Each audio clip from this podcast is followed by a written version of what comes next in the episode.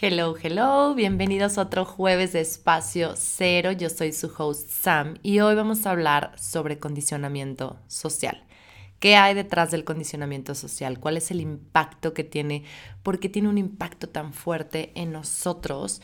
¿Y de dónde viene? Entonces, justamente vamos a empezar desde la raíz de dónde viene el condicionamiento social. Y quiero decirles desde ahorita que todo lo que voy a platicar hoy con ustedes es mi perspectiva, ¿ok? No es una investigación, no es eh, de las clases que tuvimos en diseño humano, no viene de ningún otro lugar más que mi propia perspectiva, mi sentido común y como yo veo el condicionamiento social desde mi punto de vista, desde mi lente. Entonces justamente yo creo... Eh, que el condicionamiento social, a ver, empezó desde los principios de la humanidad, ¿no? Y ¿de dónde viene? ¿Por qué? Se da con los primeros humanos que me imagino los grandes líderes de entonces, porque, a ver, desde que el ser humano llegó a esta tierra, para sobrevivir en esta tierra y para enraizarse, obviamente tenía que tener una tribu, ¿no? Es como como la naturaleza del ser humano son las relaciones sociales, es vivir en tribu, en los tiempos de antes justamente era lo más natural, o sea, vivían literal en las cavernas, lo que sea, pero vivían siempre en tribu. Entonces yo me imagino, y literal esto es parte de mi imaginación, como cuando llegaron y naturalmente siempre tiene que haber un líder, siempre tiene que haber alguien con una fuerza innata de sacar a la tribu adelante, de luchar, de, de ser el cazador, de ser el recolector, de ser todo, o sea, de literal proteger, dar a la tribu y mantenerlos vivos a todos. Entonces, me imagino que estos eran, estas personas eran manifestors, ¿no? Como por esta energía de fuerza, de iniciación, de liderazgo. Y obviamente, a ver, no por poner a un tipo de energía más arriba que otro, no, simplemente como que así me lo imagino yo. Y estos seres, obviamente, el ser humano, pues en su búsqueda, en la búsqueda de su verdad, en su búsqueda de supervivencia, en reconocerse, conocerse a sí mismo. Y sobre todo creo que la gran tarea de ese entonces era enfocar toda su energía en sobrevivir. No tanto en un propósito de vida, no, trato, no tanto en su misión, no tanto en el, el aprendizaje, la evolución, la lección, sino que más bien eran seres que se estaban descubriendo que venían a vivir esta experiencia de vida con un enfoque más de supervivencia. Y justamente en los cuerpos gráficos de diseño humano, siempre, o en los centros energéticos del diseño humano, el spleen, que es el vaso, es el, justamente el centro donde vive el instinto de supervivencia, es el más antiguo de todos y porque no tiene, no es casualidad, obviamente tiene una razón de ser. El hecho de que el spleen sea el más antiguo de todos es porque justamente era el más activo, era el que más estaba, el más fuerte, todavía no existía el plexo solar y, y era el, el que dominaba los otros centros, era como el que estaba más fuerte en ese momento. Y justo, ¿por qué? Porque vivíamos en tiempos donde sí corrías peligro, donde todo eh, a, nuestro alrededor era peligroso, era no ser casados, era, o sea, saben buscar, salir a buscar alimento, pero tratar de no morir comidos o cosas así. Entonces, justamente el, para mantener un orden, estos líderes de tribus justamente buscaban mantener ese orden, ¿no? Como que de qué manera podemos hacerle para que todos estemos, formen parte de esta tribu, para tener reglas. O sea, ahí es donde vienen y empiezan según yo, en mi perspectiva, las reglas sociales, las reglas de, las reglas de, pues sí, estas reglas de, de sociedad, ¿no? Que realmente no era como tal una élite, sino más bien como cómo sobrevivimos todos juntos, cómo nos mantenemos a salvo todos juntos, cómo mantenemos el orden para que a fulanito o a sutanito no se les ocurra hacer una tontada que nos ponga en peligro a todos. Y justamente es empezar a poner estas reglas donde empieza a haber un condicionamiento. Es como si tú quieres formar parte de esta tribu, tienes que hacer esto. No importa tu individualidad, no importa quién eres tú, no importa quién crees que eres tú, sino que tú formas parte de una tribu y es tu responsabilidad mantener a toda la tribu a salvo. Entonces, todos los que formen parte de esta tribu tienen que acoplarse a estas reglas, tienen que ponerlas en práctica y vivir bajo estas reglas para que mantengamos el fin común que es mantener a la tribu a salvo y sobrevivir todos y estar en orden, estar en calma, estar en paz, etc. Entonces de ahí viene mucho el condicionamiento social y como la naturaleza del ser humano es esta necesidad de sentirse parte de, de sentirse perteneciente, de sentirse justamente, pues sí, individuos que son, que son parte de una tribu, que son parte de un todo, que son parte de una comunidad. Entonces, bajo esta necesidad y bajo la premisa natural del ser humano, que es querer sentirse amado, querer sentirse aceptado, querer sentirse como parte de y tener este sentido de pertenencia bien arraigado, sentirse enraizados, era lo era todo, era justamente como también parte de su propia supervivencia. Es como yo necesito formar parte. ¿Por qué? Porque si estoy yo solo me van a comer vivo y si estoy yo solo no puedo lograr mucho. O sea, aquí el hecho de yo sostenerme en el tiempo, de sostener mi bienestar, de estar vivo, de estar saludable, es quedarme aquí con mi tribu y hacer todo juntos. O sea, no por nada, pues así como los animales, muchos de ellos... Eh, viven en manada y todo lo hacen en manada, el ser humano también es su naturaleza, su naturaleza es ser social, su naturaleza es la relación, es tener una relación con el otro. Entonces aquí no importaba lo personal, aquí importaba la comunidad. Entonces, ¿Qué pasa? Que el ser humano buscando esta pertenencia, buscando este sentido de, de, estoy enraizado, estoy en mi tribu, estoy, estas son mis raíces, esta es mi comunidad, esta es mi familia, que lo es todo para mí, empiezan a perder y a borrar su propia individualidad. Que digo, insisto, no creo que en esos tiempos haya habido una misión y un propósito muy específico eh, en cada uno, pero sí creo que desde todos los tiempos de la humanidad todos hemos tenido dones y talentos y cosas que nos hacen únicos, porque inclusive en, para vivir en tribu, cada quien pone al servicio o cada quien aporta sus dones y sus talentos, ¿no? Es como cada quien tiene una tarea a realizar. Entonces, si eras bueno en eso, si era tu don, pues eso estaba increíble porque se venía fácil para ellos, pero si no, pues también era cuestión de práctica, de decir, ok, yo tengo que aportar esto a mi comunidad, esto es lo que me toca a mí, es mi tarea y pues tengo que hacerlo, tengo que encontrar la manera de hacerlo bien porque volvemos a lo mismo, todos tenemos que estar bien, todos tenemos que mantenernos vivos y a salvo.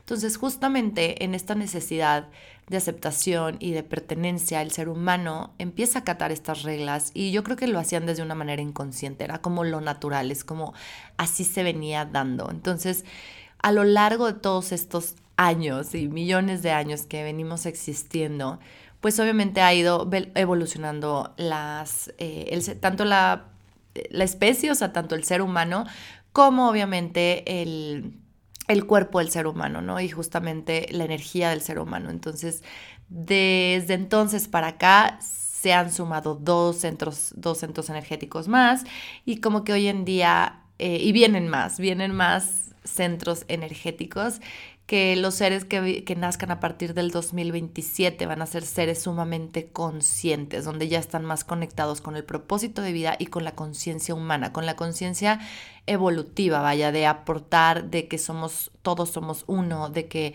el despertar de conciencia es es lo que viene más fuerte. Entonces justamente antes era como supervivencia, ahora sí viene más conectar con el otro. Es como desde dónde conectamos nuestras energías, eh, qué me sumas a mí, qué te sumo yo a ti, desde nuestra individualidad, etc.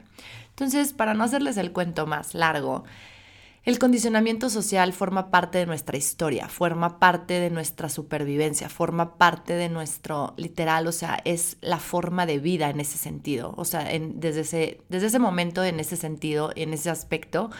Y por eso es tan importante para nosotros, por eso el ser humano le cuesta tanto hoy en día encontrarse a sí mismo y regresar a su individualidad. ¿Por qué? Porque desde entonces, desde los principios del tiempo del ser humano, de la existencia del ser humano, se han impuesto estas reglas y estas fórmulas para sobrevivir, para crecer, para encontrar, digo, antes como les digo, no creo que hubiera mucho esta creencia o esta ideología de tener éxito, sino más que nada de sobrevivir, pero conforme ha ido evolucionando, claro que se ha visto claramente como de repente cuando empieza toda la industrialización, pues ya la necesidad del ser humano es como ser exitoso, crecer, expandirse, eh, pues los empresarios, las empresarias, etc. Entonces, es, el condicionamiento impacta tanto en nosotros y es un proceso el hecho de, y luego voy a hacer otro episodio de decondicionamiento social, porque es todo un proceso, el cómo, cómo ir quitándonos capas que no nos pertenecen para regresar a nuestra esencia más pura. Es como que sí es mío y que no es mío.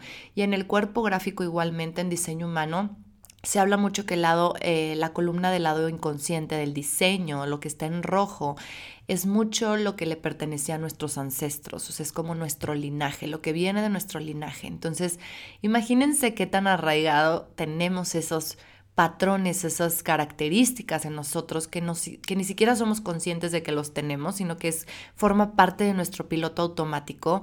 Y es ahí donde muchas veces podemos estar bloqueando la energía, podemos sentirnos estancados, podemos estar autosaboteándonos porque son patrones ancestrales de los que no somos conscientes. Y como siempre he dicho, no puedes cambiar algo ni puedes trabajar en algo que no tienes consciente. Lo primero que necesitamos hacer es ubicarlo, tenerlo consciente para así transformarlo y trabajar en ello. Entonces, si no somos conscientes de ello, es como mucho, no somos conscientes del condicionamiento bajo el cual vivimos. Es como ni siquiera nos lo cuestionamos, ni siquiera nos preguntamos, oye, esto, esto que me dicen que tengo que hacer y cómo le tengo que hacer, ¿realmente me funciona a mí? ¿Realmente creo en esto? ¿Realmente siquiera es parte de mi personalidad? O sea, es como empezar a cuestionarnos es yo creo que el paso número uno para el proceso de decondicionamiento social pero lo que quiero transmitir hoy a través de este episodio es justamente que ustedes entiendan la magnitud y la importancia y el impacto tan fuerte que tiene el condicionamiento porque siempre viene detrás de nuestra historia como ser humano, de, de los principios de nuestra vida, de la supervivencia bajo la cual estábamos viviendo, la necesidad de pertenecer a una tribu, la necesidad de ser aceptados, de ser vistos, de ser, o sea, saben como de, ok, de que no me vayan a exiliar y obviamente, pues siempre es como de parte de la tribu, del líder de la tribu, pero ahora en los tiempos más recientes de la, nueva humanidad o de, la, de, la, de los nueve seres humanos, es nuestros papás son esas personas, son, son como los líderes de la tribu y, y de ellos ya en esta conciencia, o sea, ya en estos tiempos ya buscamos amor, ya buscamos que nos amen, ya buscamos conectar con ellos, ya buscamos sentir que somos importantes para ellos, que somos sus hijos, que nos aman, que nos ven, que nos reconocen, que admiran lo que somos. ¿Por qué? Porque, insisto, es como se siente de vida o muerte, es como si no, si no puedo confiar en mis papás o si mis papás no me ven, ¿quién me va a ver? Si mis papás no me aman, ¿quién me va a amar? Si mis papás no me reconocen, ¿quién me va a reconocer? Entonces es esta necesidad de un bebito recién nacido que no entiende el mundo y que lo único que tiene y que puede ver y tocar y para él es su todo porque aparte se siente como una extensión de su mamá, es justamente ese, esa sensación y ese sentimiento de pertenencia, de unicidad, de que somos uno, de que literal yo soy una parte, una extensión de mi mamá y de mi papá también. Y, y pues no soy nadie sin ellos. Entonces el hecho de que nosotros veamos así, obviamente pasa el ser humano por la etapa y no me voy a meter en esos rollos, pero ya saben que hay un proceso, también hay un momento en cuando el bebé ya se sabe que es independiente y es como el primer duelo del bebé, ¿no? Como separarse, desprenderse, o sea, esto de separación, esta etapa de separación de la mamá y del papá también, es más de la mamá porque venía en la panza de la mamá y luego pues ya saben, todo, todo lo, que, lo que implica ser mamá es como la separación y el duelo de separación es mucho más fuerte con la mamá, pero pues al final de cuentas sus figuras de autoridad son los dos, son mamá y papá. Entonces, el hecho de siquiera yo creo que sentir que es un individuo aparte, pues ya es un duelo, ya es como una pérdida de identidad per se. Entonces aquí es como el ser humano empieza otra vez a formar su propia individualidad, a, formar su sentido del yo, quién soy yo. Y conforme va, va haciendo esto, también tiene que acatar ciertas reglas, también está este condicionamiento que les digo que ya es natural, ya es automático, ya no nadie se cuestiona y que es las reglas de la vida, las reglas de la sociedad, las reglas de cómo hacer esto para todo el mundo, la fórmula para todo el mundo de tener éxito, la forma, la fórmula o la forma perfecta o correcta de hacer las cosas. Y por eso también es como otro momento de duelo y otro momento de, de crisis de identidad cuando empezamos el proceso de decondicionamiento social, porque es regresar a quién soy yo. Ok, ya sé que yo no soy mis papás, ya sé que existo y soy un individuo único, diferente a todos, entonces, ¿qué me funciona a mí? Para empezar, ¿quién soy yo? Después, ¿qué me funciona a mí? ¿En qué creo yo? ¿Qué siento yo? ¿Cómo veo la vida yo? ¿Cuál es, ¿Con qué lentes estoy viendo la vida? Y ahí pues ya viene también toda la historia de los 0 a los 7 años, donde estamos justamente absorbiendo todo de nuestros papás y las creencias, eh, nuestras creencias de vida se plasman ahí, nuestras heridas, nuestros patrones también están ahí de, de lo que vivimos en nuestra infancia. Y, y pues es obviamente desconectar, no desconectarte, es más bien de es como quitarte esas capas, es como descamarte, no sé si se diga así, pero es literal como irte quitando todo lo que no es tuyo, todo lo que no te pertenece. Y obviamente si se ponen a pensarlo, ese proceso da miedo, ese proceso trae una crisis de identidad, ese proceso es como difícil porque es de, enfrentar, porque es como, o de afrontar, porque es como como un miedo a la, o sea, ¿qué, va a ser de mí? ¿Qué va a ser de mí si no soy esta persona, si no me encuentro, si no, o sea, ¿cómo le voy a hacer para sobrevivir yo solo? Entonces, sí quiero que entiendan el impacto y la importancia del condicionamiento porque viene desde la historia más antigua de la existencia del ser humano, viene arraigado nuestro sistema nervioso, el sentirnos seguros, el sentirnos vivos, el sentirnos a salvo con nuestra tribu y obviamente eso lo logramos, obviamente acatando las reglas, ¿no? Y como, como todos haciendo lo mismo sin preguntarse, sin cuestionarse nada uno a otros. Es como todos me los imagino como burros, cegados, de que todos nada más trabajando y haciendo las cosas que les tenían que hacer y perteneciendo a la tribu. Y aquel que se rebelara o aquel que hiciera algo diferente, pues así le iba, ¿no?